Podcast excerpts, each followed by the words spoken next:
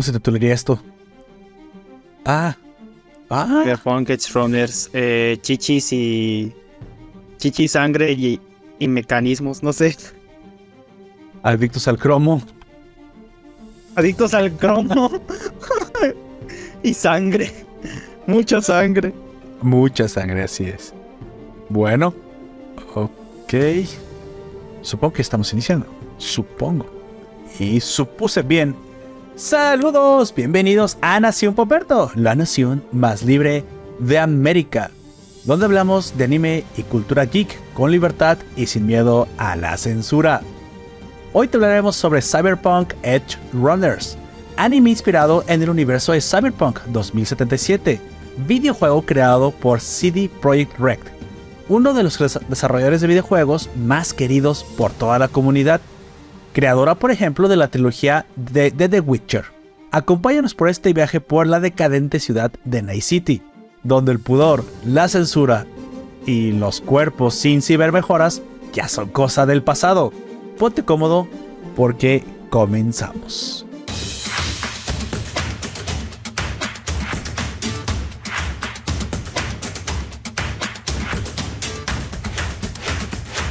Saludos raza, yo soy Lord Poperto, seré tu anfitrión a lo largo de este podcast. Te recuerdo que estamos transmitiendo por nuestro canal de YouTube. Suscríbete para que nos acompañes en vivo. Busca a YouTube Nación Poperto, lo encuentras, le das a suscribir, le picas a la campanita o no, y pues bueno, disfrutarás de estos esporádicos pero sustanciosos podcasts sobre anime y cultura geek que nos gusta hacer a mí y aquí a mi confitrión que voy a, voy a presentar en este momento. Por favor, diles quién eres buenas noches, tardes, días, ahí cuando nos estén escuchando y o viendo, no lo sé.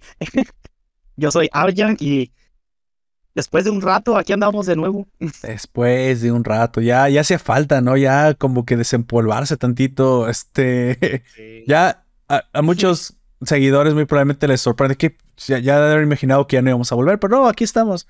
Lo que pasa es que, ya, yo... que ya se había muerto este pedo. Yo soy el que no, no tiene mucho tiempo, pero bueno, en la medida que se pueda y salgan cosas importantes como esta serie que me pareció, que yo creo que teníamos algo que decir acerca de, de, este anime. Y pues bueno, no podía faltar. No, no, no podíamos, no podíamos dejar pasar la oportunidad de hablar de Cyberpunk, sí, de, de CD Projekt precisamente, que es el, creador de la. De, de toda la, esta, esta historia tan envolvente que sucede en un videojuego que ahora Netflix adaptó y llevó precisamente a la, a la plataforma. Bueno, antes de continuar les informo para los nuevos escuchas que este podcast se divide en dos partes. En la primera hablaremos de cosas random, un poquito de lo que hicimos a la semana, de cosas geek. Y en la segunda parte haremos el, el análisis de la obra, al principio sin spoilers y luego con spoilers. Nosotros les avisamos. Así que vamos arrancando. Amigo, ¿cuánto tiempo? ¿Qué has hecho? Cuéntame muchas cosas.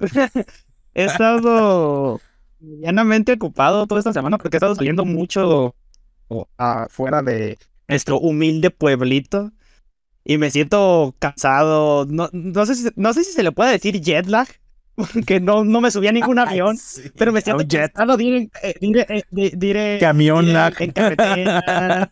ir, ir, y venir muchas veces porque fue de irme, quedarme dos días, luego regresarme, quedarme dos días, luego irme a otro lado, luego dos días, y estar así brincando cada dos días. Y hasta, hasta ayer, que ya pude regresar a mi casa, estuvo, estuvo bastante pesado todo eso. Y con eso que aparte a mí no me gusta mucho andar en carretera. es pesado, es pesado, claro. Y luego cuando uno viaja mucho, de hecho sí, sí es bastante pesado. Hace no mucho hice un viaje a, una boda que tuve en una ciudad grande. Es, es sí, se las voy a contar. Fui a Guadalajara. Eh, Guadalajara es una, de las ciudades más grandes de México. Y pues con mucho ruido, mucho, o sea, es, es la Night City de, de nosotros. y bueno, yo me había acostumbrado. Es una ciudad enorme, se maneja diferente y estaba todo un poco todo atolondrado, pero bueno, fui y vine.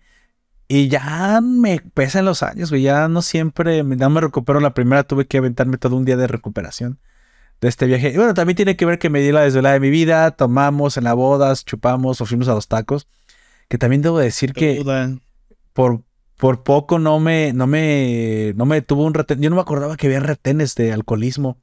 Pero mira, Pero yo no, ya yo había tomado, pero no estaba tan tomado. Pero sí había tomado. ¿Y sabes qué? Que se me hizo muy gacho de esta gente de, de Guadalajara. Que Mm. ponen el retén a un lado de los tacos, güey. Hay una calle famosa. Hay una calle famosa que yo recordaba que se llama Avenida Guadalupe, que está en.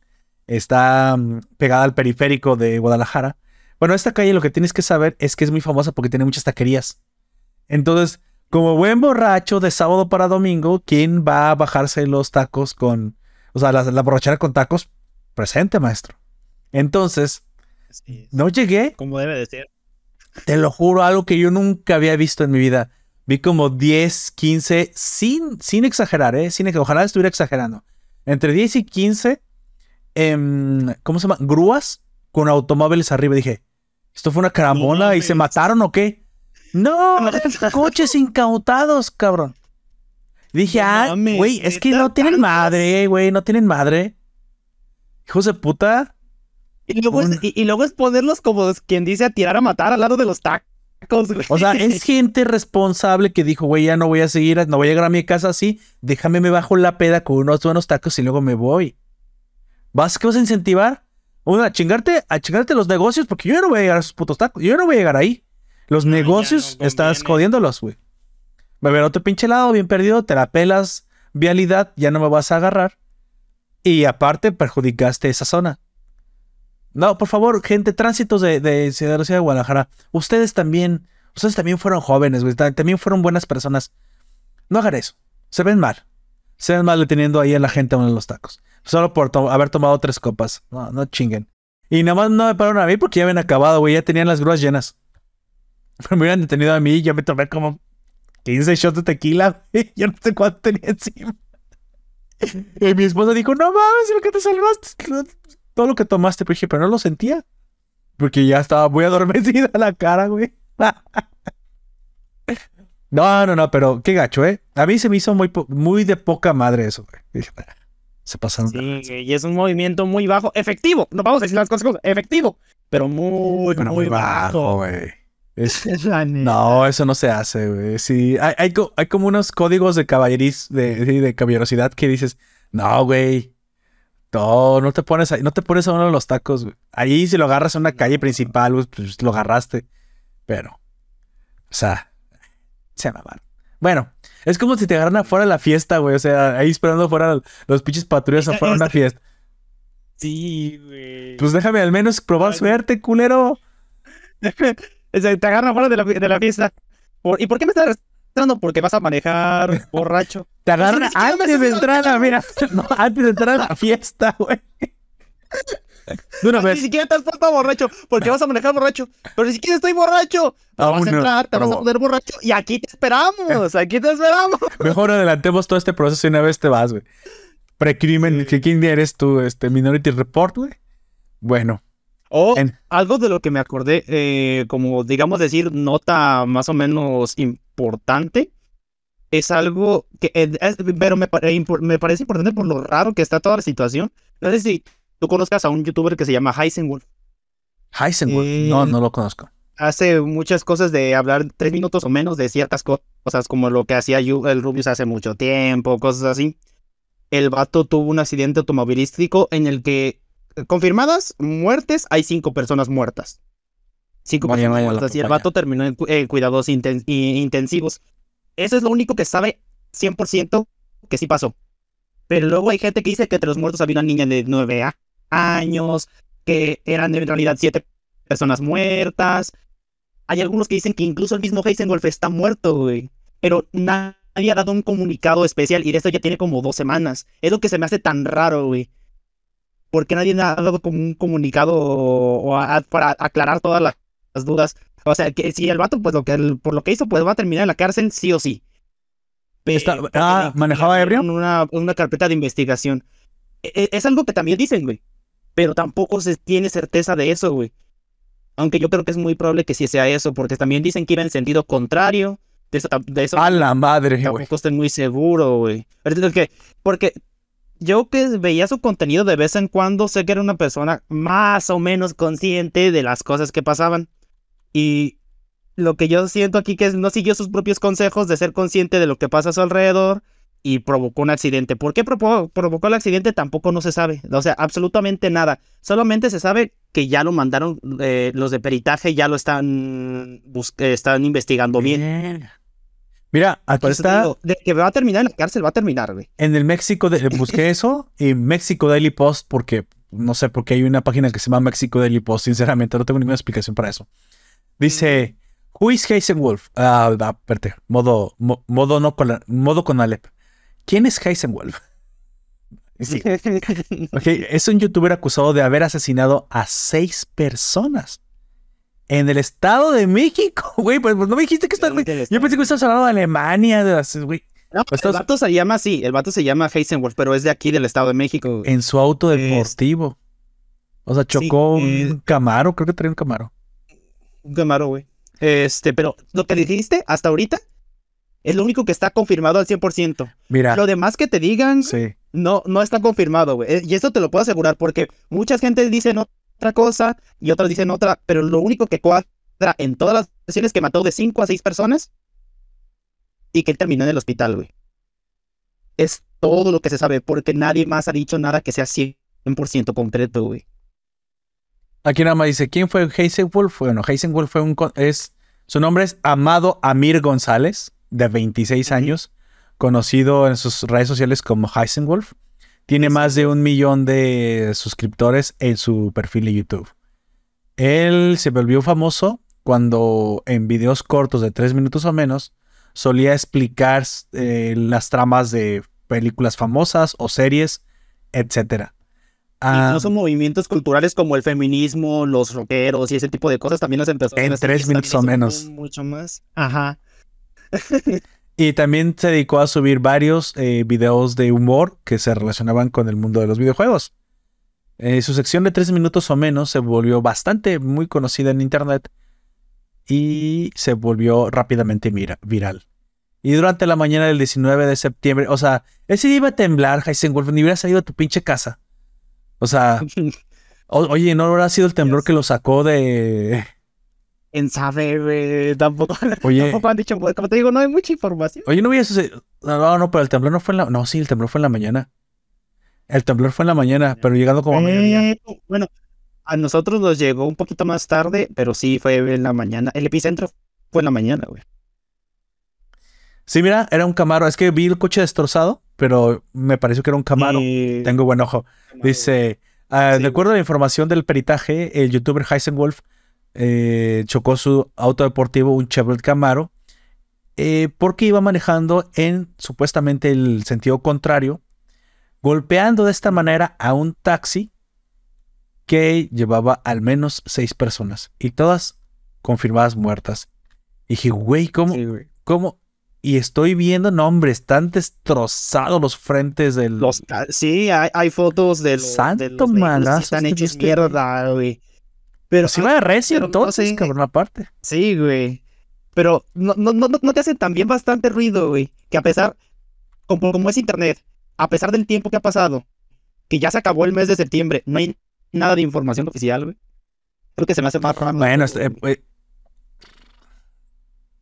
sí, no, no hay más de esto. Tomando en cuenta cómo son los medios con los youtubers, güey. Mira, hasta abajo me había faltado un párrafo. Dice, hasta el momento, hasta el momento, o sea, 19 de septiembre, se ha confirmado eh, la muerte de un niño que rondaba los, los 10 años. Y te vas a ir al bote fresco, hijo. No, pues nosotros ya sabemos, desde que mencionan peritaje, ya es 100% seguro que ese güey va a terminar en la cárcel. Lo único que lo puede salvar es, es este que, o sea, lo único que lo puede salvar es que no haya sido su culpa, pero si ven estado de ebriedad, que no sabemos. Eh, sí. Porque eso no dice qué. No sabemos, güey. Solo que iba en sentido contrario. Y tú te puedes salir si se te poncha una llanta, o sea, en teoría sería muerte, o sea, asesinato imprudencial. Bajo ciertas circunstancias puede, puedes, puede pasar, pero aún así, eh, al momento es que, según yo, tampoco no es que sepa mucho al respecto, primero te hacen una investigación y si esa investigación muestra ciertos resultados te mandan directamente a peritaje y los de peritaje es casi 100% seguro que te van a meter a la cárcel, güey, porque está es muy pues digamos un 90% de probabilidades de que la, la culpa fue tuya. Mira, me, da risa, güey, pero no, no es por malo, güey, sino porque pinches amarillistas. Dice, luego lo busqué en una página que se llama Pérez Hilton, güey. Me, me carga la verga con estos pinches nombres.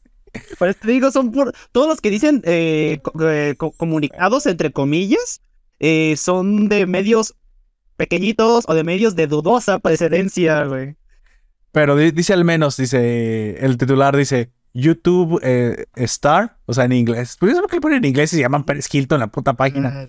YouTube. YouTube star kills five adults and a young child in horrific car accident. Y yo sé que no les puedo, no les voy a traducir eso, güey. sí, dice el popular youtuber mexicano conocido como Heisenwald, bla, bla, bla, lo mismo, lo mismo. Solo te está, Sí, aquí sí. sí. dicen los, ah, dice, chocó contra un Nissan Suru. No, güey, lo- Bueno, tu- también hay que decir, hizo mierda, güey. un puto Zuru, eh, un Zuru es un ataúd andante. Y está catalogado como de los coches más inseguros del mundo, güey. Yo vi un, un reportaje de este, este, específicamente el Nissan Suru y otros 3, 4, 5 coches más. Sí, Por eso los continuaron, güey, porque prácticamente como tú dices, es un ataúd andante, güey. son ataúd Este- andante, güey. Y la mayoría son carros ya, eh, bueno, a excepción del Zuru, son de carros de base más de que 30 años, porque, bueno, el Zuru ya también tiene bastante tiempo, ¿verdad? Sí, Pues yo- ya tiene que al menos 5 años descontinuados, según yo recuerdo, güey. sí, es cierto. O sea, mató Pero- al taxi driver, dos pasajeros. O sea, creo que eran, ah, todos- que- eran los seis. Creo, no, creo que eran los seis iban en el coche, güey. Porque parece ser que. tampoco no se mate. Bueno. Ya siento que eso ya- eh, eh, un No, mira, le- pero sí le caben seis personas. Cuatro atrás. Mira, si iba un niño, a lo mejor de 10 años, a lo mejor iban las piernas, güey. Y eran tres adultos atrás, que pues para tres. El conductor y el copiloto, pues que sí, sí caben los seis perfectamente bien. Caben, güey. Es como yo cuando, cuando Sí, era joven y traía un Zuru. Cuando era joven y traía un Zuru, pero sí, sí pasó, güey. al- Alguna vez le metíamos 12, 13 personas, güey. Si no, pregúntale a nuestro amigo. este, Neferto, no te hasta un momento fui joven. le metíamos el 13, 14. Éramos un pinche auto sardina, güey. Bueno, sí, güey, pero es que de todas maneras a mí se me siento que es ya pasarse de verga meter tanta gente así. Y te lo digo porque Pero también he podía el cochecito, güey. Pero podía nos ha tocado. no era un Zuru, era una. No, ahorita no recuerdo el nombre de la camioneta, pero es una de estas típicas camionetas de. de mamá, eh, que es una minivan. En esa íbamos fácil como 20 personas, güey. Aquí me deja. Esta, los otros carros no se. esta pendeja me deja, me deja compra coches caros y te vas a salvar. Claro. Él, él se fue al hospital, pero no murió, güey. Mm. Es Y- cierto, porque pues el camano. Según. Ah, ok, aunque se mira. hubiera hecho mierda, ¿no? Según la nota de El Universal, que este sí es un periódico serio, dice: él. Ha sido oficialmente puesto bajo custodia el martes. Así que. peritaje. Ajá. Y, o sea, el martes, dos días después del accidente, pero al momento de esta nota sigue eh, en- eh, hospitalizado. No dice en qué hospital, pero sigue hospitalizado. Y eh, dice el tío de la chica y que de la ah de una niña, güey. Uy, ahorita con el feminismo te vas a ir al fresco bote, güey. Pues te digo, era una niña de 9 a 10 años. Es lo que El, el tío de la niña 9, 10 años que se llama María Fer- que se llamaba María Fernanda, güey, hasta el nombre tienen aquí en esta nota se mamaron, güey. La pobrecilla María Fernanda que dejó de existir ese día, le dijo, el tío, o sea, el tío que me imagino que no es el que iba ahí, haber sido hermano de la familia que, este, le dijo a el periódico El Sol de Toluca, ella era la felicidad de la casa. Ay, ya no mames, es que este, este pedo ya me, me- ya se me hace un poco faltar el respeto a la gente, güey. Sí, claro que un niño es la fel, pero ya como que, ay, Ya es meterle demasiado sentimental. Este güey a querer sacar dinero, Para ¿eh? hacer más ruido, güey. Sí, para hacer más ruido directamente, güey. Pero por eso, te, aún así, ya tiene bastante tiempo y nos.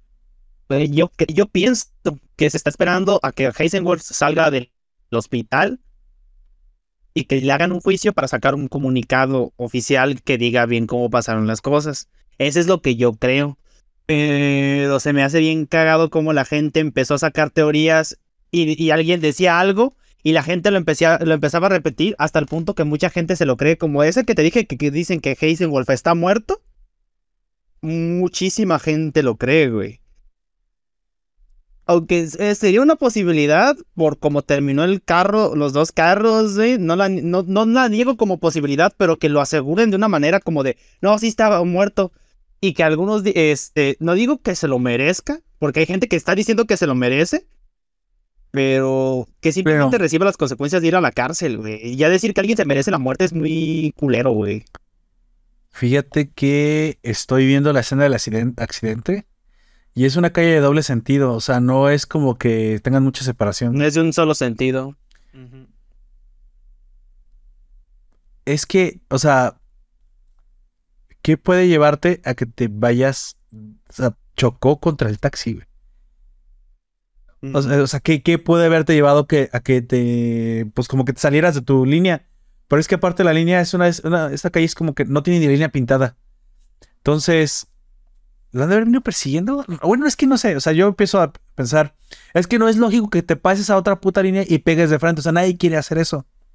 Ni siquiera un youtuber que tiene un Camaro y por eso lo van a odiar porque tiene dinero y va a ser malo, no. No, pero es que si no, uno no piensa en que pudo haberlo llevado a que saliera de su línea en teoría. esa situación. Ahí tiene que ser el peritaje. ¿En verdad él se salió de su línea? Yo, yo dudo, güey, y me, encanta dudar, güey.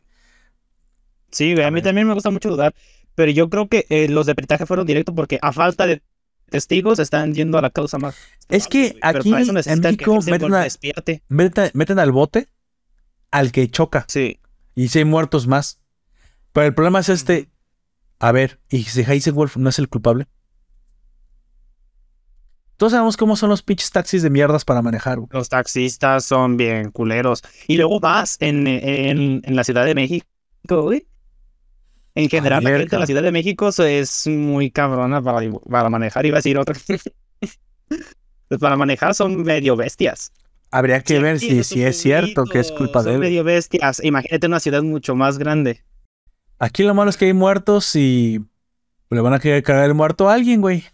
Y a mí me parece que si, si es su culpa, tiene que deslindarse. Güey, estamos llenos de ciencia, de peritaje, todos. O sea, pueden decir exactamente, no, pues el coche patinó, si lo invadiste, no, o sea, no tienes que haber tenido testigos, güey. Con el peritaje puedes saber, güey. Tenemos gente. Puedes llegar. Capaz. Bueno, anyway. Pobrecillo para el youtuber Heisenberg que se lo cargo la rata. Huye, hijo, huye, huye de lejos.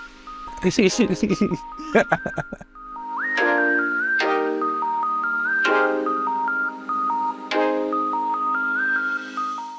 Bueno, eh, ¿qué te parece? Vamos pasando ahora sí a la reseña.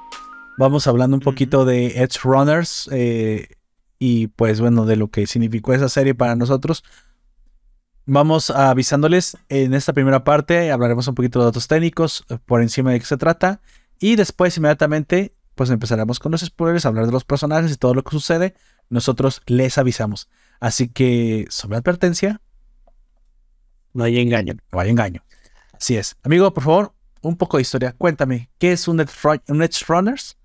¿Y por qué tuvo tanto éxito en, en esta plataforma Netflix? Que ya, ya había un rato que no sacaba algo tan bueno, ¿eh? Sí, primero que nada hay que decir que es de Studio Trigger, güey. Y todo lo que hace mm. Studio Trigger es bueno, güey. Yo, hasta la si honesto, no... hasta la Tanuki Sí, güey. Sí, güey, a mí me gustó mucho esa serie también, güey. No hay, yo, bueno, personalmente no considero que nada, nada de lo que ha hecho Trigger hasta la fecha ha sido malo, güey. A lo mejor hay unas que son un poco más, que flaquean en algunas cosas, pero no, no son malas, ni, y tampoco quedan en lo de, vamos a decir, intrascendentes, tampoco quedan en eso. Siempre de alguna manera dejan huella o resaltan para que la gente les, para que la gente llame la atención y las vea. Siempre son muy vistos lo que hace el, eh, los estudios Trigger, güey.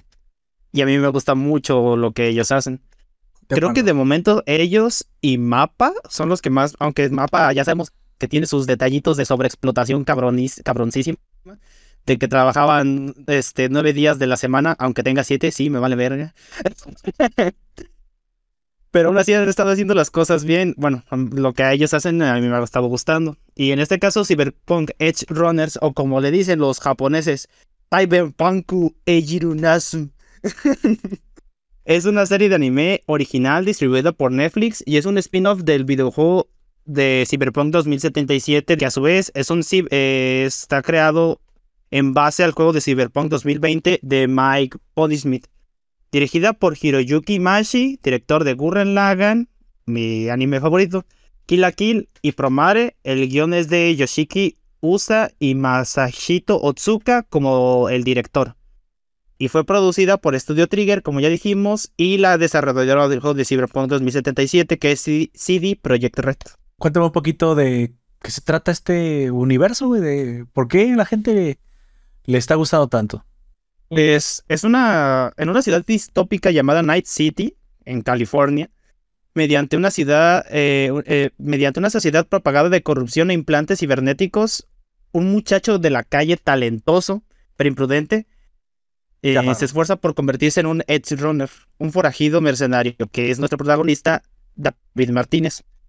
Todo esto se ambienta unos dos años antes del juego, este, contando la historia de él y la ciudad está obsesionada con la tecnología y la modificación corporal, teniendo que eh, temiendo que para perder elija mantenerse en una vida convirtiéndose en un edge runner o un forajido mercenario, que es como así le dicen a ellos a general. Sí, no, y de hecho reciben un mote llamado, le dicen cyberpunks, a las personas que se modifican y se dan es, la, es como la forma en la que te muestra de la decadencia de la, sociedad y cómo se entregan a las modificaciones. Esto me recuerda un poquito a Bioshock, ¿te acuerdas? Que también las, las cosas que los... ¿cómo, ¿Cómo le llamaban ahí? Eran como unas modificaciones genéticas, pero sin... O sea, se consumían, que te daban power-ups y, y, la gente se hizo adicta a este tipo de cosas.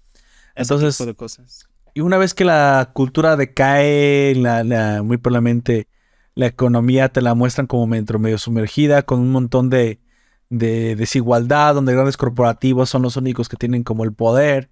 Y en los bajos mundos la gente se dedica a delinquir y la delincuencia se ha vuelto una, una profesión eh, pues bastante redituable. Bastante redituable, sobre todo para aquellos que mientras más se modifican, pues se han vuelto un poquito el, el se ha vuelto la cultura del cyberpunk un poquito la, desde la estética, con obviamente tatuados, los tatuajes, digamos que son los tatuajes de ahora, son las modificaciones cibernéticas del cuerpo. De ese, de ese mundo. Exactamente, y, pues se vuelve prácticamente... Pero si te metes ahora a ser un, un delincuente, eres llamado Edge Runner. Si no, tu mote simplemente es eres un cyberpunk, pero no necesariamente tienes que ser un delincuente. Ah, pero pues bueno, aquí, aquí en esta cuenta sí, porque es la única manera de sobrevivir en una ciudad que, pues, no le importa la vida. Está cada vez más peor. Y, está en constante decaimiento, así es, eh, de entre adicciones. Bueno, de hecho aquí nos muestran cómo las adicciones precisamente acaban con la gente. Digo, esto me recuerda mucho a Bioshock y cómo van, van este, demacrando a la persona, ¿no? Bueno, hasta aquí esto es el universo de, de Cyberpunk 2077 y su adaptación Edge Runner. Si a ti te interesa, si tú quieres eh, saber un poquito más, si jugaste el videojuego pero no sabías si te iba a gustar la animación, créeme, es una digna animación. E incluso por ahí ya tuve una interacción en la que, bueno, ahora en el videojuego va a aparecer un DLC, un contenido extra, que haga referencia a esto por su... Porque la gente se encariñó y le gustó mucho la, serie. Si tú no sabes absolutamente nada y no sabes... Sí, es un DLC gratuito. Aparte es gratuito. Ah, es un, bueno, según yo, y eh, ahorita que ya busqué, van a ser dos. Uno de paga y uno gratuito, pero el de paga creo que ya no tiene tanto que ver con la serie. Ah, ok. Y si tú no sabes por dónde comenzar pero, y no jugaste el videojuego y no sabes si tienes que saber esto antes, la verdad es que no. La, serie es una historia autocontenida que se explica por sí misma. De hecho... Y no necesitas saber absolutamente nada. Si no sabes nada de Cyberpunk y quieres saber algo, yo lo que recomendaría es que veas la serie. Porque el juego se eh, a lo que yo he visto gameplays, no lo he jugado porque mi computadora no es lo suficientemente potente, pero se tarda mucho en explicarte varias cosas que en la serie te las explican casi desde el principio, güey. Es una manera más efectiva de introducirte a este mundo. Así es. Así que bueno, el... Vamos arrancando, vamos arrancando con un poco de análisis. Ahora sí, spoilers directos, y esto ya están avisados. Ya están avisados. Tenemos sí. Eh, amigo, tenemos un montón de personajes. Tenemos a David Martínez. David Martínez, hijo de Gloria Martínez, que es una como enfermera, eh, no es como, es una enfermera en es este. paramédico. Es un paramédico eh, que trabaja muy duro para mantener a su hijo yendo a una escuela cara. la Academia Arasaka, pues para obtener un mejor futuro para, para su hijo, ¿no? Lamentablemente el dinero no es suficiente y pues su mamá tiene que estar todo el tiempo lidiando con llegar al fin de mes, ¿no? Tenemos a, eh, a Lucy Kushinada. En algún momento David Martínez la conoce, digamos que esta va a ser la waifu de la historia.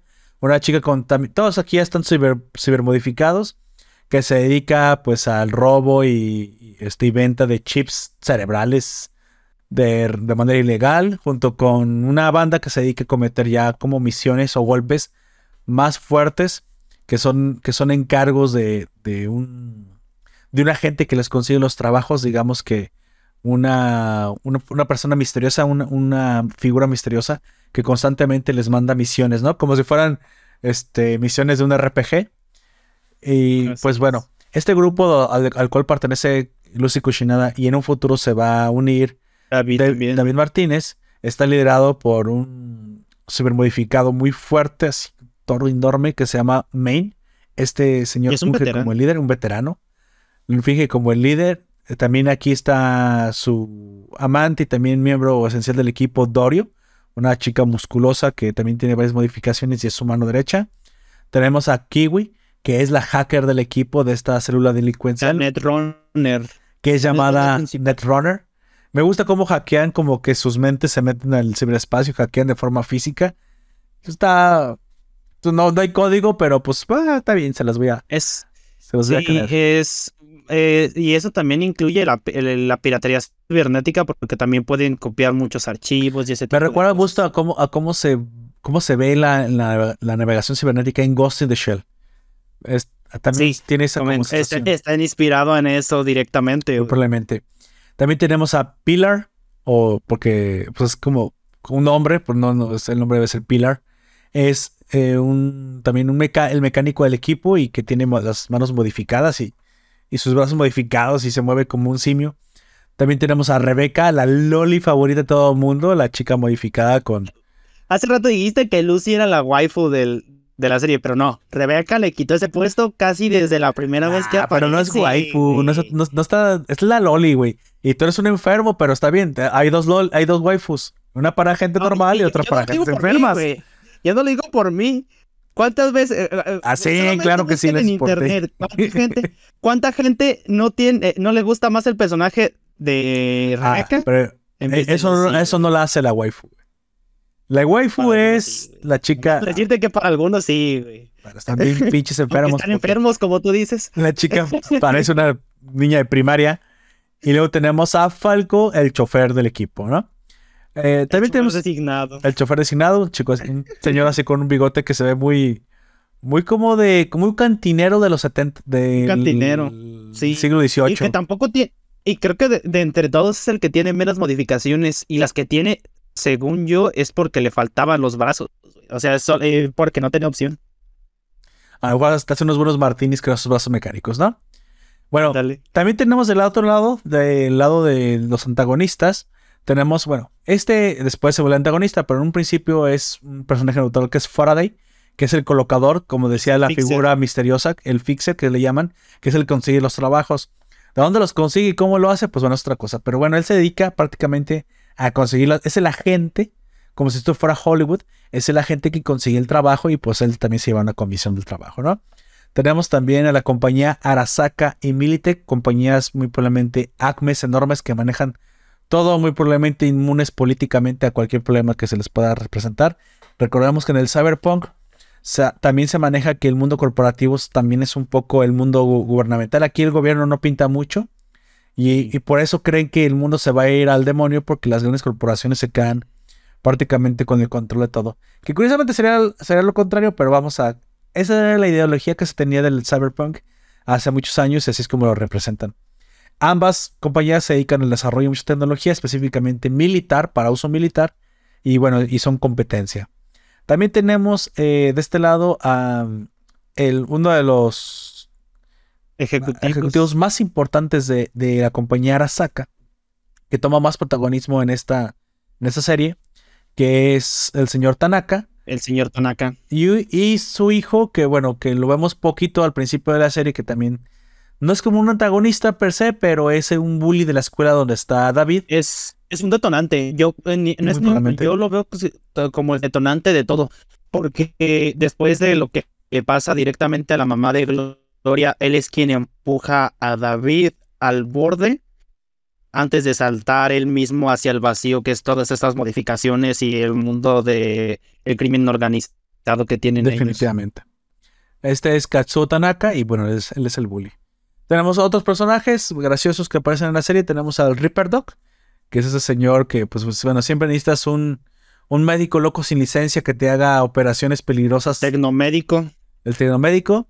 Tenemos a Jimmy Kurosaki, que es un artista misterioso. Artista que se dedica a la confección de neurodanzas. ajá, neurodanzas.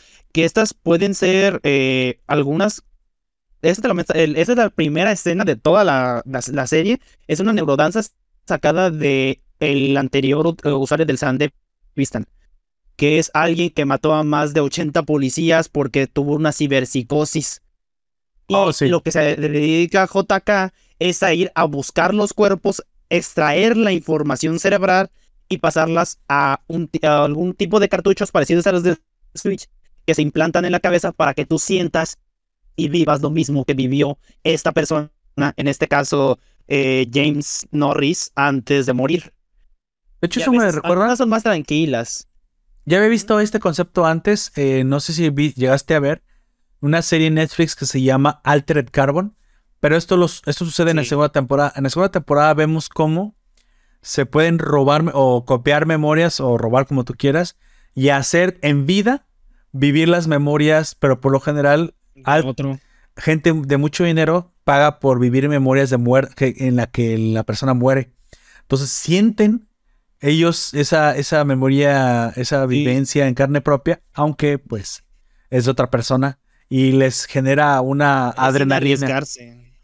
Es, entonces se vuelve a la adrenalina que eso genera el, mismo David dice que en encargos muy específicos, JK les quita el inhibidor de dolor para que quien esté en la neurodanza sienta el mismo dolor que el que fue asesinado o del ciberpsicópata de turno. O sea, a, a diferencia del Carbon en la que creo que solamente vivía en la memoria, este, acá sí tienen hasta una repercusión física, ¿no? El, dolor que sí, pueden llegar a sentir. Incluso también cuando van a la luna dice que sí pueden sentir el calor del sol y ese tipo de cosas. Porque no todas son de ciberpsicópata, algunas son más tranquilas, como de, en este caso, ir a la luna, no sé, ir a esquiar, porque la Tierra tampoco es como O, las favoritas del doctor, las 3X. Sí, sí. De hecho, hay muchos que vemos que las utilizan en la calle. El vato no, no sé si te fijaste, pero una escena. Sí, les vale madre masturbándose en la calle, güey. Hay un gordito que se está masturbando con una de esas en medio de la pero, calle. Pero tiene como un robot, o sea, que le hace una vagina mecánica. ¿Cómo se llama? Un. No. Succionador mecánico. una máquina mecánica, pero uh, hoy, en día ya hay ese tipo de consoladores. Se les dice eh, flashlights o linternas de carne. o solo lo voy a buscar para saber de qué estás hablando. El vato. Eh, pero eso se utiliza como un consolador que tú lo, tú lo mueves. Esa sería mecánica porque se mueve solo. Sí, solo meteré mi tarjeta de crédito para, para, para ver si, si, si es posible. Si, si, existen y no te están estafando, ¿verdad? ok, envío. Sí. Ok, sigamos, amigo. ah, ya llegó la confirmación. Bien, entonces, este. Esta, esta, esta serie ah, nos muestra cómo la sociedad ha caído y ha perdido el pudor, la vergüenza y todo lo que es bueno y moral en esta vida, ¿no? Es muy antimoral el comportamiento de las personas. y también vemos cómo David específicamente pierde el control de su vida de una manera poco buena al final. A mí no me la, me la pegan. Vivía en México. Eso, eso fue un. Estuvo en una balacera entre narcos, güey y le mataron a la jefa. Eso pasa todo el tiempo aquí donde vivimos, güey. Todo el Lamentablemente sí. En toda Latinoamérica. O Hispanoamérica. Porque pero, no, en Latinoamérica. Pero yo creo que más, más aquí, güey. Y en. Sí, Los problemas con el narco no creo que los tengan en todos los países, güey. No. Solamente nosotros y los colombianos. Saludos a los colombianos que nos escuchan. Pero los colombianos no dejaron de tenerlo. O sea, ellos saben cómo se sentía, pero lo dejaron de tener. Ellos estaban más controlados. Nosotros estamos en el pico de la maldita delincuencia organizada. güey. Tal vez si quieres solo como estaba El Salvador antes de que entrara Bukele a... a madre los malos salvatruches, que fue algo impresionante. Quien nos aventó para acá, güey, precisamente Sí. porque pues corrieron y se vinieron para Sí. acá. Porque ya no tenían a dónde ir y terminaron aquí con nosotros. Qué curioso, creo que no me lo creas, pero parece ser que ciertos cárteles no están contentos con eso y están cazando a estos, ¿eh? ¿Neta? ¿A los salvatrucha? A los malas. Eh, Es que también la, la- la neta que sí ya tiene sentido porque ya tiene un tiempo que no hacen mucho ruido. Y es como, si siguen ahí, están tratando de quieren menos competencia, güey. atención. ¿Por Y, por eso, y si siguen ahí los salvatruchas, tratan de hacer el menos ruido posible para que no los encuentren, güey. Sí, sí, Mm. tiene sentido. Aquí la forma, la forma correcta de robar y más o menos ser exitoso es meterte a la política, güey. Hacer tus, tus conexiones con delincuentes y claro que sí, Sí. cargarte a la población por el medio, ¿cómo no? Acá es que acabo de ver la película de Chelangulandia, ¿la has visto alguna vez? ¿No? No, no. Vela, vela para que veas de lo que hablo. Es algo... Esas películas como todo el poder y todo eso así. Este, hablando de eso, el, el director que hizo La dictadura per- per- perfecta, La ley de Herodes, este, El infierno, es, es- este, Luis Estrada creo que se llama, va a sacar otra película, güey. Neta. Va a estrenar otra película, güey. Apenas lo anunció hace, yo lo vi hace como una semana, pero... a- ¿Y ¿Cómo se va a llamar? que- ¿El Mesías de Macuspana, güey? No recuerdo, eh, no recuerdo cómo se va a llamar, pero creo que este va específicamente eh, hacia las clases políticas, no, no, clases políticas, clases sociales, porque es, es- en el tráiler que sacó pequeñito se ve como dos eh, señores del campo van a asaltar una casa de ricos y va a haber como un problema entre ellos dos tratando de convivir. Ojalá que le ponga abrazos, no balas. Abrazos, no balazos. Este, porque él ya criticó lo que es la, los políticos, el narcotráfico, la, las Los medios, los de estos- comunicación, exactamente. Güey, fue con estos con los que tuvo más pedos porque eh, estos fueron los que arruinaron su carrera porque por eso ya no se estrena ta- eh, de manera tan sencilla sus películas en el cine, güey. Si es que se metió con Por Televisa. culpa de lo que dijo, güey. Sí, se metió con Televisa y si te metes con Televisa, una de dos. O te desapareces o te desaparecen. Es que necesitas otro No, no, productor, güey. O sea, te tienes que ir con un extranjero, con. ¿Ves como los de Latinos? Sí, güey. Hacen lo mismo. Te vas a Estados Unidos y las produces allá, claro que te van a querer producir, güey. Pues si son taquilleras, sus películas. Anyway, bueno, eh, obviamente tenemos eh, esta historia. Vamos a tratar de, de resumir lo más importante y vamos a comentarla, ¿no? En un principio tenemos que la vida de David Martínez cambia completamente de un día de la noche para la mañana, de la mañana para, ¿qué vos De la noche a la mañana, pero ¿cómo se dice? Cuando pues su mamá No, es de la mañana a la tarde, güey. Es, es- todo pasa en demasiado, en muy poquito tiempo, de un momento a otro, de un minuto a otro, Sí. cuando su mamá y él quedan involucrados pues en una pelea de bandas balacera. rivales, una balacera entre ba- pandillas rivales, vamos a decir así, y él queda solo en esta vida, absolutamente, y ahora se tiene que ganar la vida y pues su mamá ya no va a poder pagar este su, su escuela. Pero esto conecta directamente, su madre es importante porque también vemos que no era una blanca palomita y como todos en Night City tienes que hacer alguna clase de maña, es un poco Es que, eh, por como reflejo de la deca- decadencia. Sí, es que aquí en, vamos a, voy a poner como ejemplo México, porque aquí en México, de cierta manera, te puedes ganar la vida con lo mínimo, pero si vas de- dentro de la legalidad, ahí voy a ir en, en algunos casos sí puedes eh, sustentarte tu vida. Pero en Night City, no. No, Si No, tratas no. de manejarte en la legalidad, no vas a sobrevivir y no la vas a librar para comer todos los días. la ciudad está tan corrompida. Es básicamente Gotham futurista cibernética, básicamente es lo que te quieren. El sin Batman, güey. Porque sin Batman, Batman, de vez en cuando le parte el hocico, le parte el hocico a algunos güeyes que están haciendo las cosas mal, Sí, ¿no? justiciero, güey. Todos se mueren a la verga, güey. Entonces David pues queda solo, pero su mamá se dedicaba a pues obtener de sus, o sea, de sus trabajos de paramédica, pues me imagino que de repente robaba un par de cosas, las vendía, obtenía dinero extra. Y en este caso su madre obtuvo una modificación, un implante que, que, que fue muy probablemente, el, lo, obtuve cuando recogió un muerto, que fue el delincuente que vemos al principio de la serie, Jim Morris, que se vuelve loco, utiliza su, su implante Sandevistan, que es como una columna vertebral, que le da súper fuerza y súper velocidad de nivel militar. Un, muy, probablemente un implante de última generación. Su madre lo había robado y había conseguido un cliente a quien vendérselo, pero lamentablemente, pues al morir, pues no, no puede concretar la transacción. Sin embargo, ahora queda en manos de David. El problema aquí es que, pues, no, en teoría no tendría por qué habérselo puesto, no tendría por qué decidir ponérselo. Pero como tú dices, esta ciudad empuja a todo mundo a perder valores, a perder la cordura.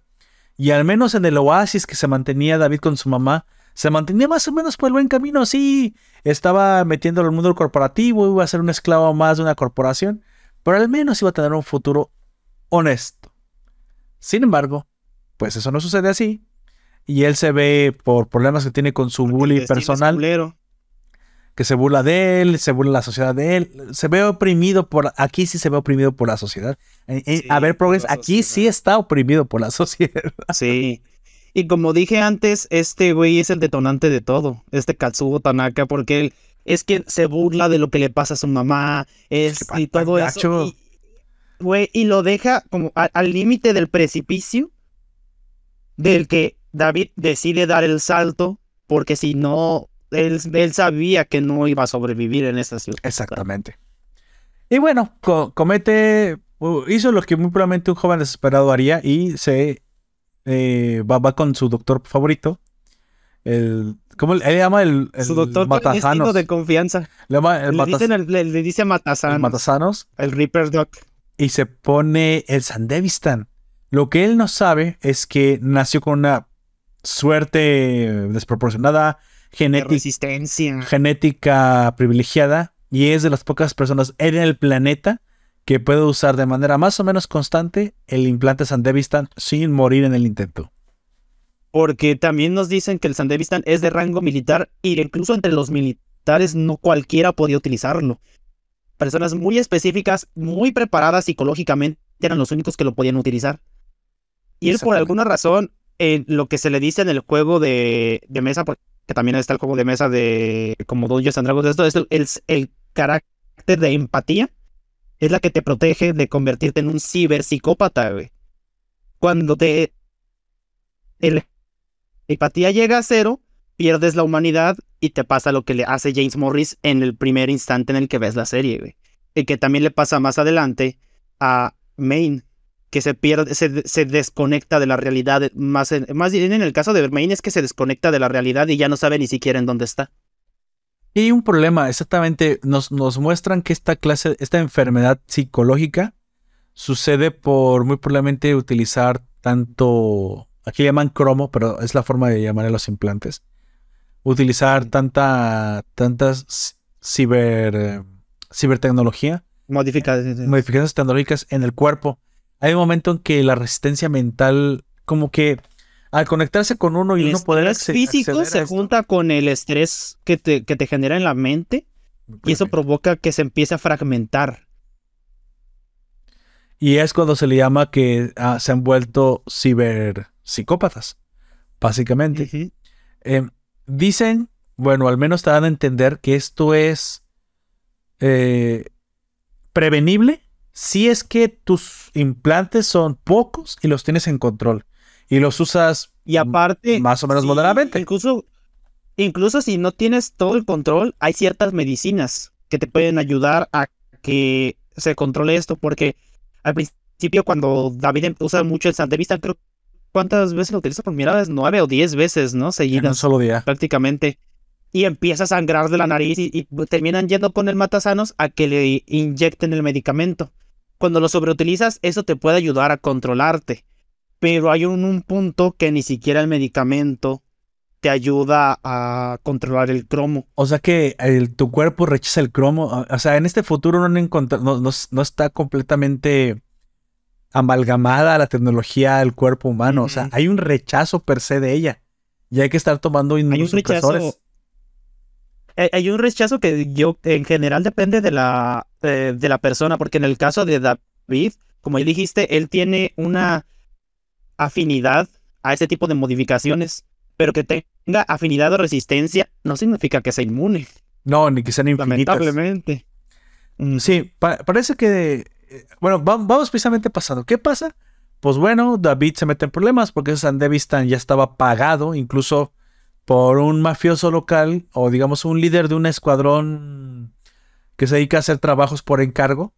Digamos, este, pero en, el español normal se le dice casa recompensas, un mercenario. Un, mercenario a contrato muy probablemente que se dedica a, este, a hacer esto. Y él, él se llama Main, es el líder del escuadrón y él ya había pagado por el Sandevistan. O sea, él se iba a poner el Sandevistan y iba a ser para él. Pero al tenerlo este muchacho, pues bueno, lo rastrea y para su mala suerte, pues lo encuentra y aparte es fácil de, de, de, encontrar porque da la casualidad que una conoce en el, en el metro, en el ¿cómo se llama? En el tren subterráneo. El público. El transporte público a una chica llamada Lucy, una, una delincuente modificada, miembro de este grupo, que... Una Edge Runner. Una, Edge Runner, que, la, que, que lo descubre, se da cuenta quién es y pues da aviso a su jefe, ¿no? Pero al mismo tiempo hay sentimientos encontrados porque esta chica había encontrado un genuino interés en David porque pues le parecía sorprendente que fuera un chico. Yo creo que lo que le llama la atención de David es que es como. Es que aparte somos latinos, lo es latino, güey. Y es como un niño de familia, güey, como que su familia, o sea, tiene buenos maroles, buena crianza. ser de, de origen eh, asiático y a los asiáticos les gustan mucho los latinos. Es, que tú estás puro, tú estás, tú no estás corrompido, o sea, o sea, esa pinche, este, hombres, ¿cómo se llama? Esa, ¿Cómo le llaman de las mujeres que son así como muy experimentadas en eso? Acabo de olvidar es, cómo se llaman. Pero bueno, el caso es que lo vio, güey, al pobrecito todo, todo virgencito. Va por él, güey. Pinche urraca, cabrón. Ah, urraca. No, pero. Pero es que es como carroñera, ¿no? Pero bueno, no. Esta va sobre él. Que también, pues, es la waifu, está guapa, tiene buen cuerpo y, pues sí. Y David está adolescente y, y pasa lo que tiene que pasar. A joven, tameco el vato. Cogen, o sea, si, señores, si no entendieron, cogen. ¿eh? Este, entonces, cosa que no nos muestran. Ahí me hubiera gustado ahí Adults Only, pero bueno, ni modo. Entonces, en lo que este güey se incorpora al grupo para pagar su deuda con Main, pues se va volviendo cada vez más parte del grupo, ¿no? Es el nuevo y y se gana el respeto porque al utilizar el Sandevistan se vuelve un, un asset. Un. Eh, alguien clave. Alguien clave, alguien, importante, un, recurso importante en el uso de las misiones. Se gana su lugar y pues bueno, este, va creciendo en importancia dentro del grupo.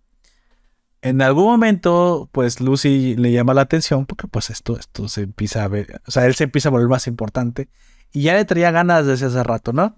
Por parte, eh, eh, mm, aparte ya le había llamado la atención y aparte Main le dice, entrénamelo porque este se nota que está muy verde y lo ocupamos más al tiro y entonces empiezan a salir a correr más seguido y... Entréname a tu novio, a mi que, ah, sí, a tu amigo, a tu amigo, sí, sí, sí. Ese mero. Que por cierto, ella es la que lo empuja a él a quitarse. Él, en, principio no se quiere quitar nada, no se quiere poner nada, ¿eh? ¿Te fijas? O sea, mi cuerpo es un santuario biológico yo también es como, yo no me pongo, yo no tengo tatuajes, güey. Y yo no me los pondría.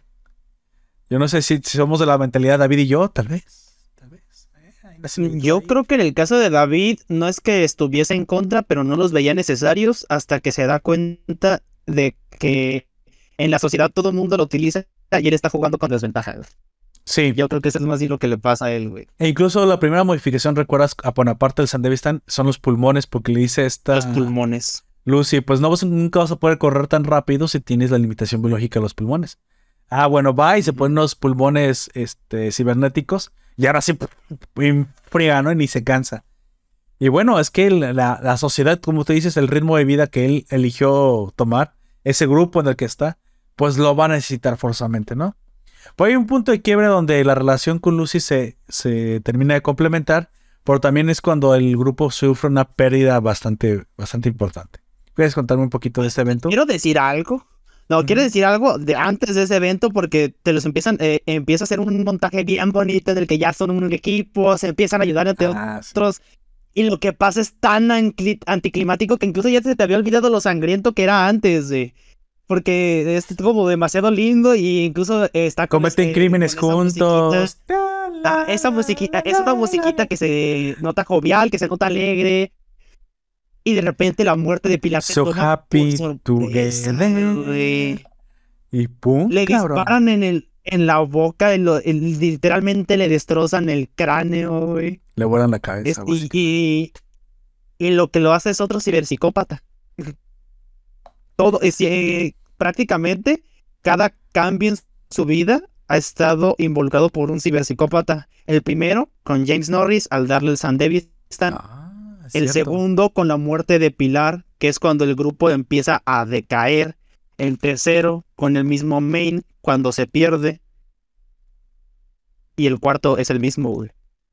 Vamos ahí. O él muere ya al final. Precisamente este evento detona que, bueno, una, que Rebeca se quede huérfana, se quede sin hermano. Este, pero el grupo eh, de cierta manera termina uniéndose más ¿sí? a- al frente de esta amenaza. Sí, terminan perdiendo a Pilar, pero bueno, ahora se incorpora todavía David más. Y muy probablemente eso hace que esta Lucy piense en la muerte. Y cómo es que en este mundo la muerte le llega tan rápido. Y, Y de manera tan sorpresiva, güey. y tiene sentimientos encontrados, por lo tanto ya no quiere perder el tiempo. Para mí eso fue.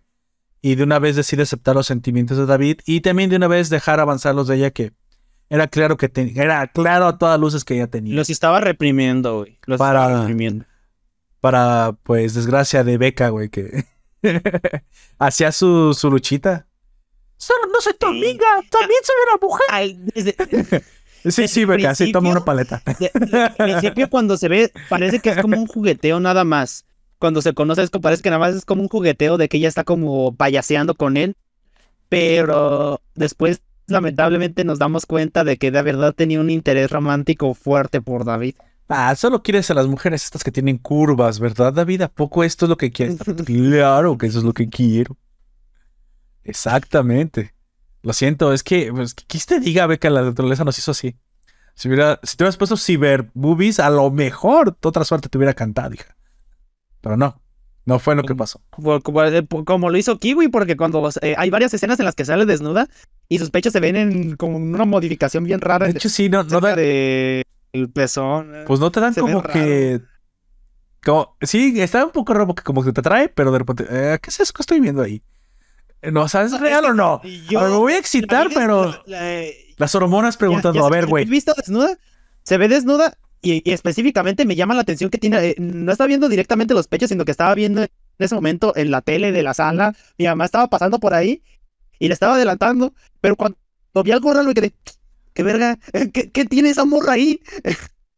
Y es- es como una forma de estrella que tiene en vez de la. ¿Cómo se dice? Aureola del pezón. Sí se llama así, ¿no? Lo que está Sí, sí, sí, sí, sí. La aureola. tiene como una especie de estrella que se nota que es como una modificación extraña. Es como de. ¿What? Wait, what? No somos Es- es diferentes. Yo también tengo. Bueno, estaba. No, yo, yo soy de dos. Mira, todavía soy de dos colores. Todavía no se me termina de. Ya me estoy aclarando, termina pero de, de, de eh, fusionar. Sí, la bronceadota que me di. O ya no sé si de una vez broncear todo de una vez, güey. Bueno, anyway. Termina sucediendo lo que ya todo el mundo pensaba: que pues se integraba a David y se vuelve. pensaba que, que quería. Y que quería. Y se, se integra de, de dos maneras, ¿ah? De una vez se hace la parejita dentro de la misión. Por aparte se vuelve más importante y ahora va a faltar Pilar, pues bueno, se, se vuelve más compenetrado el grupo. En algún momento, Falco, que es el fixer, trabaja para... Faraday, Faraday, Faraday. Faraday. Pa, sí, perdón, Faraday, no Falco. Faraday es el, es el- Falco es el chofer. Faraday, que es el fixer, pues está trabajando para darle misiones, pero él trabaja específicamente para la compañía. No es que trabaje, pero le hace las- los, los mandados a Militech. Es quien le hace le, le da más trabajos. Recordemos que aquí la, la lucha encarnizada está entre las compañías, como yo les dije, el gobierno es prácticamente inexistente. Esas compañías pues utilizan Está de adorno, casi para cualquier clase de... Digamos, digamos que no lo hacen a la luz del día. Sí hay un gobierno muy probablemente, pero las compañías tienen tanto poder que pues ellos contratan mercenarios para que por debajo hagan sus ataques corporativos, espionajes, asesinatos. O sea, al más puro estilo de, del viejo este, ¿no? O sea, sin ley y la chingada. Bueno, que del viejo este había mucha ley, pero eso ya es otra política otro, otro día. Curiosamente, eh, Faraday, perdón, termina eh, interesándose mucho por, por, este grupo, por, por Maine, y les consigue cada vez trabajos más y más y más importantes, ¿no? Y aquí el problema es que detona en un trabajo, pues que no les sale tan bien como debiera. a que no les sale tan bien como debiera ah. por el perfil tan alto que les encargó, ¿no? Este, que era secuestrar, pues ni más ni menos al uno de los corporativos más importantes que era Tanaka. Y por eso antes tienen que secuestrar a JK. Cuéntame cómo se dio ese, evento, porque estuvo muy bueno. Está bastante chido porque este primero David se le acerca como dice, oh, soy tu fan. soy tu fan. Ese tipo de cosas. Y el pinche Bane trata de llegarle por detrás y este güey tiene ojos en la espalda, el culero, el JK. tiene ojos en la espalda. Ojos en la espalda. Y entonces les hace, eh, ¿Qué es lo que hace? Hace un PEM, ¿no? Un pulso electromagnético. Un pulso electromagnético y detiene a todos los que tienen ciberimplantes, güey. Les los apendeja. Y secuestra a David, güey. Se lo lleva a ese güey. Le estaba lloviendo sobre mojado en ese momento. Lo secuestra y le empieza a implantar este de sobre, de sobre, de ciberpsicosis como danzas mentales para convertirlo él en un ciberpsicópata y tener más material, güey. Sí, el güey estaba farmeándose a David, güey, lo estaba looteando, básicamente. Es un artista autosustentable, güey. O sea, es cabrón. es que terminan venciéndolo y lo, y lo secuestran. Ahora, le proponen que si les ayuda, pues lo van a dejar libre. Y él tiene que Aquí la ventaja es que este, este artista es en exclusivo, que hace danzas mentales de esas de que las te mueres y ese tipo de eventos, pero también hace danzas mentales eróticas y también personalizadas.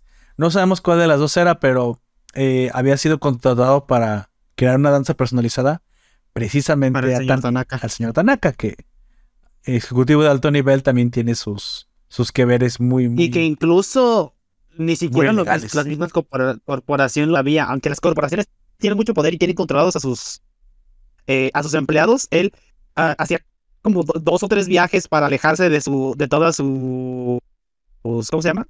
De todos sus guardias y de las corporaciones y aparte pagaba eh, lo que se puede decir en efectivo, porque no es que exista el dinero en efectivo, sino que tenía un chip específicamente con el dinero necesario y, de, y nada más no con lo que se utiliza como una cuenta normal, para que fuera irrastreable que este vato hacía ese tipo de cosas.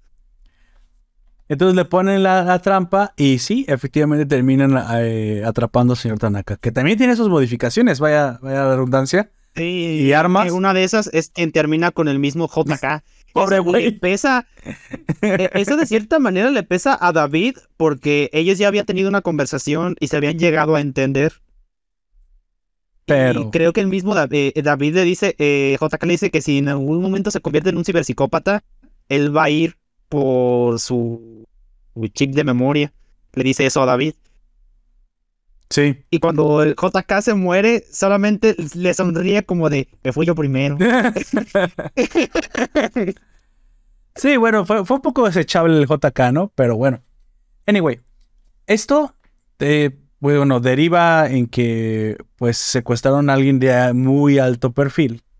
Bueno, la que les había salido mal, perdón, es que me fui muy arriba por, porque comenzamos a hablar de... Pero recuerda que esto sucedió porque les había salido mal el obtener información del auto de Tanaka. Sí. Entonces Tanaka estaba a la defensiva y ya pues de plano como no podían como Faraday necesitaba la información muy probablemente porque se lo iban a encargar a otra célula, pues a ellos mismos les, les encarga pues de una, ¿sabes que De una vez secuestran. Y sí, lo secuestran, pero querían sacarle de su cabeza otra, una, muy probablemente, hasta, hasta te das cuenta, una clave o algo que ayudara a Militech para obtener información sobre, sobre Arasaka, una muy probablemente llave administrador o No sabemos bien, bien, exactamente qué información querían sacarle, pero sabemos que era muy importante. El problema es que Tanaka no la tiene en su cabeza. O sea, se, eh, muy probablemente es algo defensivo por si secuestraban a, alguien y no la tiene. Y no solo eso, se les muere, se les muere en el hackeo. Y cuando se les muere, pues revela su posición porque hay una, hay una clase de como seguro que tienen los, como un chip electrónico y cuando te mueres, manda inmediatamente a, a, recogerte el seguro como ambulancias y descubren la posición donde está. Entonces cuando lo van a, cuando van a rescatar, o mejor dicho, sí, a, levantar al, al señor Tanaka que ya está muerto, bueno, que se, tiene un ataque cardíaco y pues bueno, va, la va la ambulancia, pues se revela la posición de la célula de May, ¿no? Aquí lamentablemente pues tienen que ahora pues deshacerse del cuerpo, correr, y ya no estaba la información que necesitaban. Pero aquí Main, para complicar las cosas, comienza a tener un problema, un problemón mental que es que comienza su ciberpsicosis. Y para no hacer la larga, pues terminan muriendo Main y este Dorio. Cuando llega la policía, todo porque pues Tanaka había mandado la localización cuando murió al, grupo de, como de seguridad paramédica que tiene. Tienen como un seguro platinum, algo así que de seguro hace un rastreador que se activa. alguien muere. No, es que también eh, eso está. Eh, creo que es lo único que le explican de manera efectiva. Porque hay algunos que tienen cuerpos de repuesto, güey. Ah. O sea. Pero tienen que pagar mucho dinero y el cuerpo no tiene que estar tan dañado. Ellos van por el cuerpo, sacan la información, lo traspasan al cuerpo secundario, luego tratan de reparar el cuerpo principal, lo regresan y esa persona revive, entre comillas. Aquí el punto es que Tanaka ni les sirvió para sacar la información que necesitaban y murió y les complicó el, secuestro. A, la única a la que le sirvió fue a Lucy, porque ah, sacó información que tenían de David.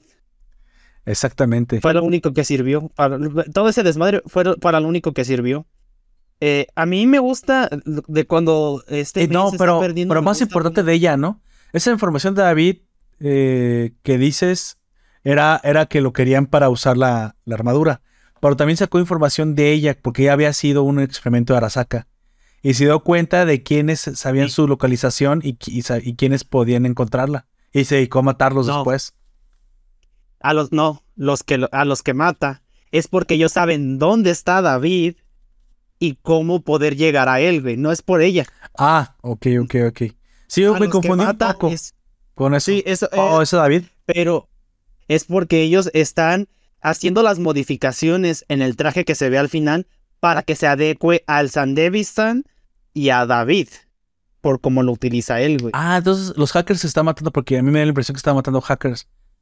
Sí, son, Netrunners los que están matando, son gente que están investigando sobre David para ah. incorporarlo al traje militar y que de hecho, de cierta manera, eso es lo que provoca al final todo, porque como ella se estuvo dedicando a matar a estos, a estos corpos, como les dicen eh, eh, ahí, el traje no se termina de completar, güey. Y por eso le da una repercusión mucho más grande al cuerpo de David en el futuro, güey. Cuando en algún momento Arasaka quiere comprobar el poder de esta armadura y utilizando a Falco, a, digo Falco siempre, a Faraday. a Faraday, que todavía no saben que los ha traicionado. Eh, después de la muerte de Main, obviamente David toma, toma más cibermodificaciones, se vuelve, se vuelve líder y es un buen líder. Y pues, pero prácticamente aquí, pues ya él es, es el que se dedica a hacer los trabajos. Faraday le encarga que haga un trabajo que es acabar con unos camiones, ¿no? Con, con robar lo que tiene un camión blindado de Militech, que son los enemigos de. digo, de, de, Arasaka, que son los enemigos de Militech. Pero realmente todo era un plan de Arasaka, que era que su camión fuera robado por David y luego darle el pitazo a los, o sea, decirle a los de Militech dónde estaban para que atacaran a, a David y David se hubiera forzado a utilizar la armadura para defenderse para ver qué tan poderosa era en combate. Esta fue esta fue una doble traición de Faraday porque traiciona a Militech, que era para quien estuvo trabajando casi todo el tiempo que estuvieron con Main, y aparte al, al grupo de David y los demás. Que era, porque era su fixer, básicamente. Ajá. La única que se entera de todo esto es Kiwi. Pero a Kiwi también la terminan exterminando porque es un cabo suelto. Exactamente. Ella había sido, también ella se vendió. Al final se arrepiente, pero se arrepiente porque se dio cuenta que pues era un cabo suelto. También le iban a matar. Entonces así como que Kiwi, nada es que se terminara redimiendo, pero la verdad, verdad ya se había dio cuenta. Esa no se redime, solamente te arrepiente porque se ve que le, explotó en el hocico lo que estaba haciendo. Entonces los ayuda al final, pero nada más porque, pues, como para vengarse de, Faraday. Sí, de Faraday. Y de hecho utilizan a Lucy como carnada para que todo esto pase. Porque una vez que ellos ya secuestraron al camión, que en realidad nunca fue un secuestro, adentro está la nueva armadura. Y este vato, Faraday, utiliza a Lucy como herramienta de cambio para que él utilice y el traje y la vaya a rescatar. Exactamente. Y sí, lamentablemente, pero es que aunque Lucy le dijera que no lo usara, estaban en una posición que lo tenía que usar, güey. Aquí lamentablemente ya estaba David pues comenzando, no, y aparte comenzó a tener episodios psicóticos. Ah, sí, porque también antes de que muriera, eh, cuando muere Pilar, este, le, le, ofrece sus manos a David, este Main. Y dice, no van conmigo, son más de un mecánico. Dice, entonces, ¿qué es lo que quieres? Le, y le da a entender que prefiere sus manos. Dice, creo que son muy grandes para ti, no, sería, no tendrías mucha presión eh, en tu cuerpo. No, me importa porque me, es lo que yo que son las que a mí me gustan. Me las das cuando te mueras, entonces Main muere y él se implanta las partes de que tenía Main. Y, y fuera del Sandevistan, los pulmones y todas las modificaciones, esta es la que le está provocando la ciberpsicosis. Lo que no, no está hecha para su cuerpo. Exactamente. Ajá no, está, no estuvo diseñada en ningún momento para alguien como él. Y eso es, está, es como si pusieras en una jarrita en la que hay, vamos a decir, muchos chocolates y de a huevo quieras meter una paleta. Pues cuando trates de meterla de a fuerzas van a salir algunos chocolates volando. Es que él está siendo leal a Main porque de cierta manera fue como una figura paterna. Vemos como todo el tiempo como... Como Main al principio es, como el delincuente, así es el líder súper rudo, pero luego es como muy paternal con él. Y, se gana mucho la lealtad de... y también algo que eh, marca el cómo es David es que él, el, su objetivo es cumplir el objetivo de los demás. Es algo muy noble, pero tampoco es algo bueno porque si tú no tienes un objetivo propio, todo el tiempo vas a estar arriesgándote por los demás sin ver las, sin ver las consecuencias bien. Y hasta el final, todo lo que hace incluso lo hace por Lucy. Sí. Eh, primero con su mamá, de que él quería llegar a ser, a, ser mejor, quería llegar a ser alguien en la vida. Pues su mamá le dice que quería estuviese en la, en la cima de la torre de Arasaka, que curiosamente termina pasando, porque ahí es donde empieza su pelea contra Adam Smasher. Exactamente. Eh, lo, Después con Main le dice que en un futuro él quiere ser el más cromado posible y aguantarlo más, que también ese es algo, es algo, un sueño que le hereda a David, que también termina de esa manera. Y el único objetivo que se cumple de manera correcta es el de llevar a Lucy a la luna. Pero también te cuál es tu sueño. Mi sueño es que se, o sea, llevarte a la luna. O sea, como dices él. Sí, mi sueño es cumplir los, de los sueños de los demás. Es lo que él quiere. Ese es un chavito muy noble y es, impresionable y a cierto punto es un poco triste. Yo creo que eso también es lo que lo hace triste, güey. Es lo que, es, lo que es la historia tan trágica y tan bonita de cierta manera, güey. Y como dices, termina sucediendo, terminan...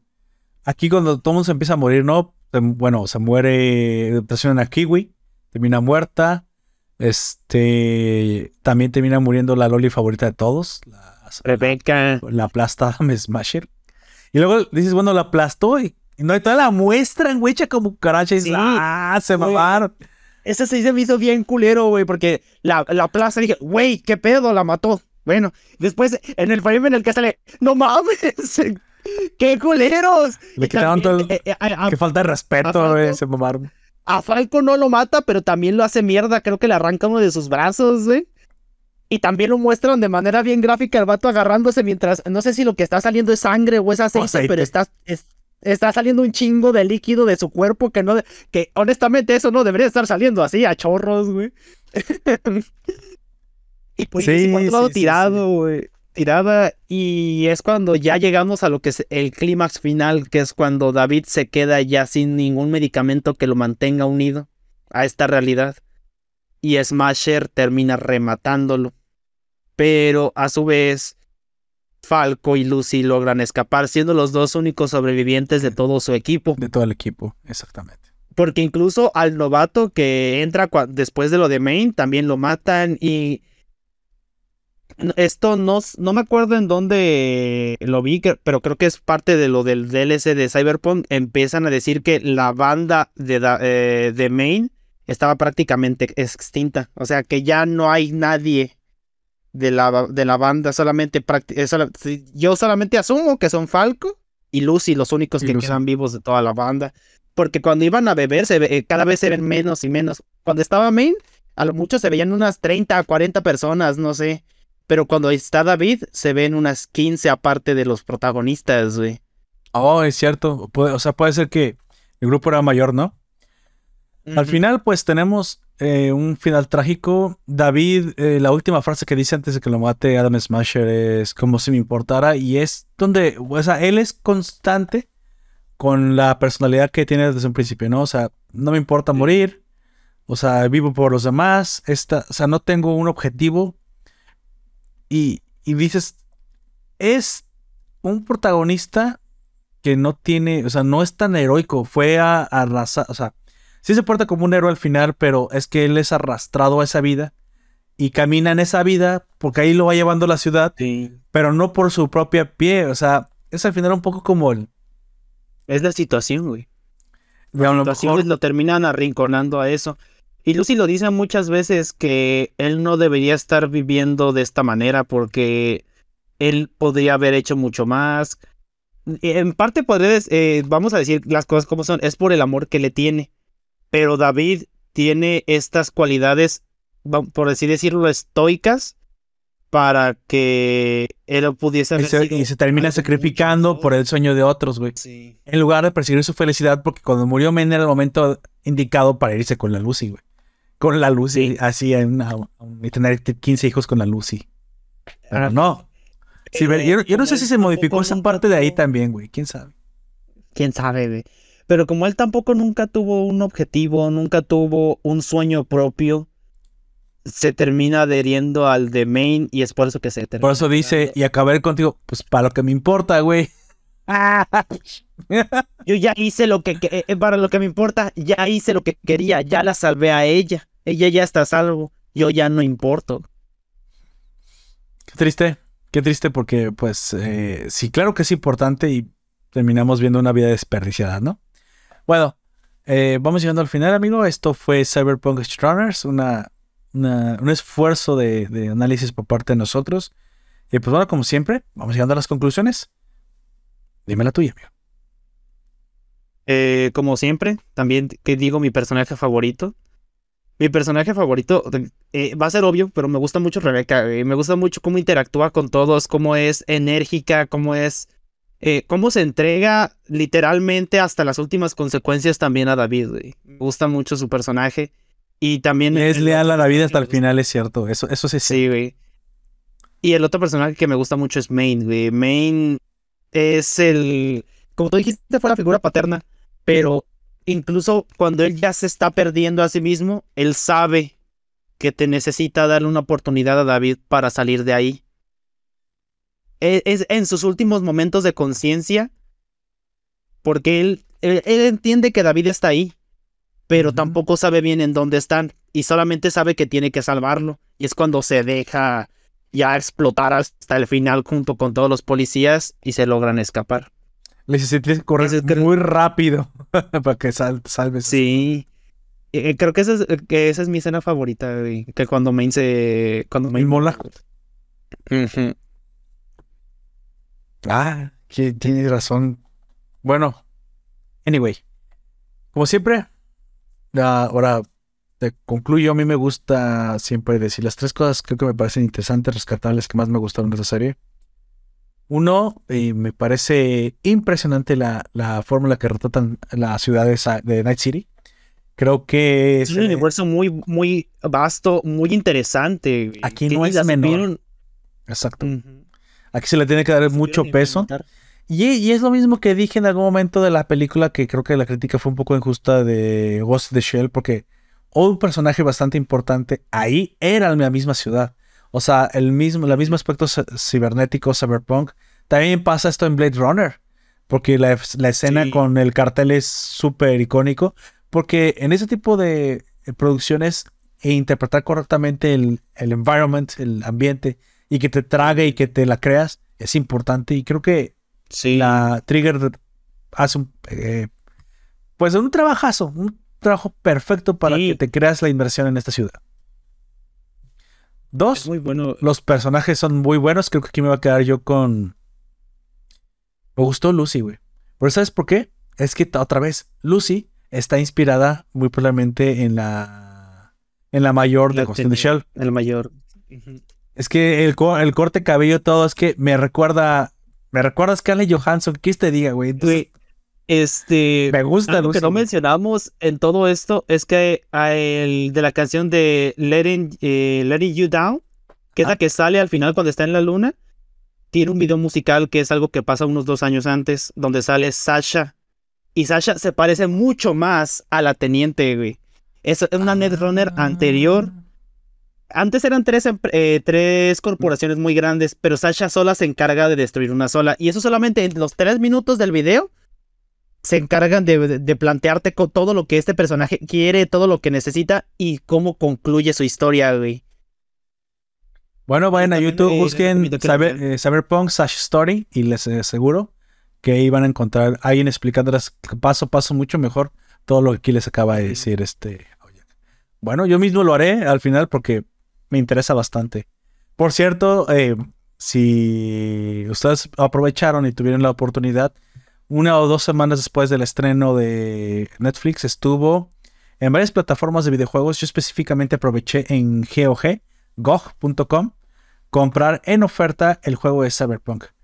En un principio, por la guerra de consolas, por lo que ustedes quieran, se fue bastante duro eh, desde la crítica con, sobre todo de Metacritic, que yo nunca tomo eso como nada serio, con el videojuego, ya que cuando salió, por la envergadura que tenía, fue, fue, demasiado. Tenía muchos fallos. Pero muchos de estos fallos, quiero decir esto al final porque esto les va a arder a muchos, muchos de estos fallos se presentaban en la consola de Sony. Eran únicos de PlayStation. Y en Xbox se tenían mucho menos fallos, corría mucho más nítido y casi no había problemas. Y en PC eran moderados y realmente básicamente no había. Pero la voz de PC es, es baja. Hacen mucho ruido más bien los consoleros. Pero los verdaderos glitches fuertes que a veces hacían injugable el juego al principio sucedían en la consola de PlayStation. En Sony. Y esto hizo que se le diera muy malas calificaciones a Cyberpunk. Hoy en día ya corre nítido en todo. Ya es jugable. Ya, es, ya es completamente jugable. Bueno, no voy a decir completamente jugable porque de repente si hay uno que otro bug que te puede sacar, eh, hacer reiniciar alguna misión. Ya sabes. Pero eso ya es lo normal. Vamos a decir ya, que eh, ya, está dentro de lo normal en los juegos. También recuerdo que también había un poco de críticas porque estaba muy pesado y, y cargaban poco las texturas. Hoy está mucho más eficiente, pero desde un principio donde mejor cargó, y hay que decirlo siempre, fue Xbox y PC. Y bueno, ya no sé. Ah, eh, eh, dices Xbox y PC, pero la PC aún, está, aún así estaba mucho, muy por encima de lo que hacía en el Xbox. Que en aquel entonces tenía una 2080, pues donde lo podía ver. Y ahora muy probablemente con una 3080 se vea mm, pero delicateza. Así que, pues bueno, yo aproveché para comprar una copia que todavía no juego, pero ya la tengo ahí guardadita porque al rato le voy a dar, le voy a dar caña a ese asunto. Así que, pues bueno. Eso es todo sin más por el momento, pues me gustaría agradecer a todos los que nos escuchan en semana a semana. Me quiero disculpar con ustedes, pero muy probablemente eso se repita en el futuro. No voy a poder ser tan constante, no vamos a poder ser tan constantes. La verdad, la verdad, la verdad, la culpa es mía. Porque, pues bueno, la vida pasa y, y eso se hace con mucho cariño, pero es un hobby. Y como todo hobby, pues a veces uno está ocupado, a veces no. Y pues bueno, pero en la medida que pueda, también me gustaría que nos dejaran sus comentarios, sus recomendaciones. ¿A qué, quiere que a qué quieren, qué les gustaría que le diéramos prioridad? Muy probablemente pues nos esforzaremos. De entrada, ustedes no lo saben, pero ya tenemos programada también la- el anime de la chica esta que se le aparecen los fantasmas. Está Miruko. ¿Miruko? Miruko-chan. Miruko-chan. Miruko-chan. Que también acabo de terminar, ¿eh? Y. ¡Oh! ¡Qué buena está! ¿eh? ¡Qué buen! Me gustó muchísimo las. No sé, güey, ¿por qué me gustó tanto. Estaba muy buena. A mí también me gustó, pero lo que más me fl- conflictúa es el- la rela- como ya dije antes, la relación antojo. Ah, Súper horrores. perturbador. ¡Ah, güey! Sí, güey, porque los monstruos la neta, ¡Ay! eh, están muy bien diseñados y sí, y, y sí dan, dan Repelús. repelús, dan bastante- Repelús, güey. Sí. No, no, no decir miedo porque pues no son tan aterradores, pero sí, sí, sí sientes como de que, güey, de esa madre me tengo que alejar porque de esa madre... Creo que he visto también da- en dibujo. ¿Te, te acuerdas que alguna vez tuvimos esa plática que no existe el, el terror en anime? En dibujo no existe. Pues Ajá. esto es lo más cercano que yo he visto que te cause una. cercano que hemos te- Sí, que viste mucho sí. tiempo yo también, güey. Sí. De hecho, el del celular, ¿te acuerdas cuando, cuando cambia la cara? Nomás ese específico es el que más se me hace más. Más duro, güey. El del Y, celular. así. güey, este... Ya terminaste, pues, de ver mi... Sí, ya la vi. ¿no? Ya lo terminaste.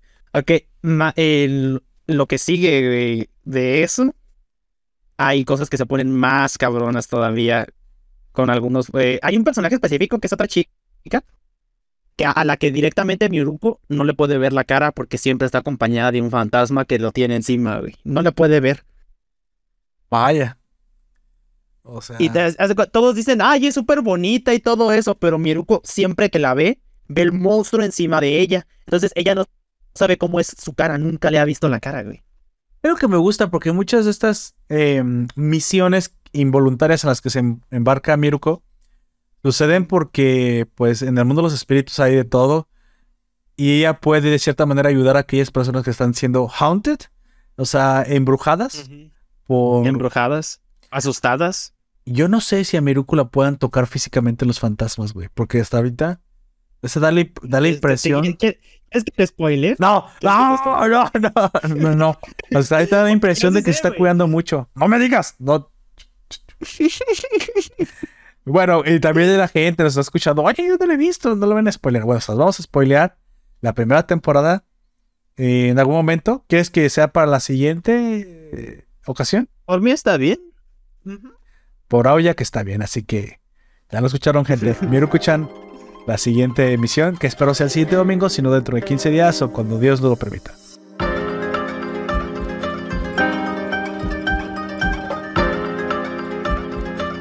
Vamos este, terminando. Por favor, amigo. Este. Últimas palabras. Chan, chan, ¿Me chan. va a morir? Ah, no. Este. Tú al, al menos bueno, te vas bueno, a No despedir. es cierto, no se cree.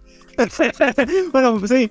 Eh, yo fui Aoya, buenas noches, tardes, días. Un placer estar hablando de eh, Cyberpunk Edge Runners, que la verdad eh, espero que saquen, no, no voy a decir otra segunda temporada, porque es imposible que saquen una segunda temporada como continuación, pero me gustaría que expandieran más el universo de manera animada de Cyberpunk.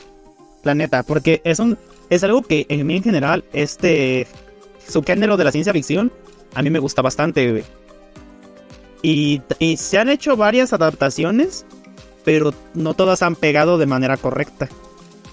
De, en este momento solamente se me ocurre Blade Runner aparte de Cyberpunk, güey. Sí, sí. O tal vez Ghost in the Shell también, pero ese ya cuenta como anime. Y ya también tiene bastantes añitos que salió Ghost in the Shell, güey. ¿Cuántos tiene? Fue en el fue en los noventas, ¿no? Noventas, ochentas. Yo que recuerdo la- de la ciencia ficción de lo que más pega son los mechas. Casi siempre. Sí. Pero También me gusta, no, no hay pedo, sigan sacándolo, pero el Cyberpunk es, es, me gusta porque es un poco más humano. Es menos, eh, aunque sí haya violencia, lo que sea, las mechas se hay muchas veces que se centran demasiado en los combates. Y por eso también me gusta Gurren Lagann, porque Gurren Lagann sí hay combates y lo que sea, pero se centra en el cómo se relacionan entre ellos, en el cómo este Camina fue una, un antes y un después para muchos personajes. Por eso me gusta tanto. Y también por eso me gustan muchas temporadas de Gundam como el de Blood Orphans. No sé si lo has visto tú. No. Iron Blood Orphans. Creo que de todo Gundam es el mejor que hay, güey. La neta. Vaya, vaya. Y Gundam tiene muchas temporadas, muchas películas, pero no creo que haya algo que lo supere. Como Iron Blood Iron. Blood ya me dio esta curiosidad. Sí. Bueno, ahí lo tienen. Y yo fui Lord Paperto. Y mm, les agradezco que nos hayan acompañado. Les recuerdo, eh, pueden escucharnos como siempre en todas las plataformas de podcast que existen.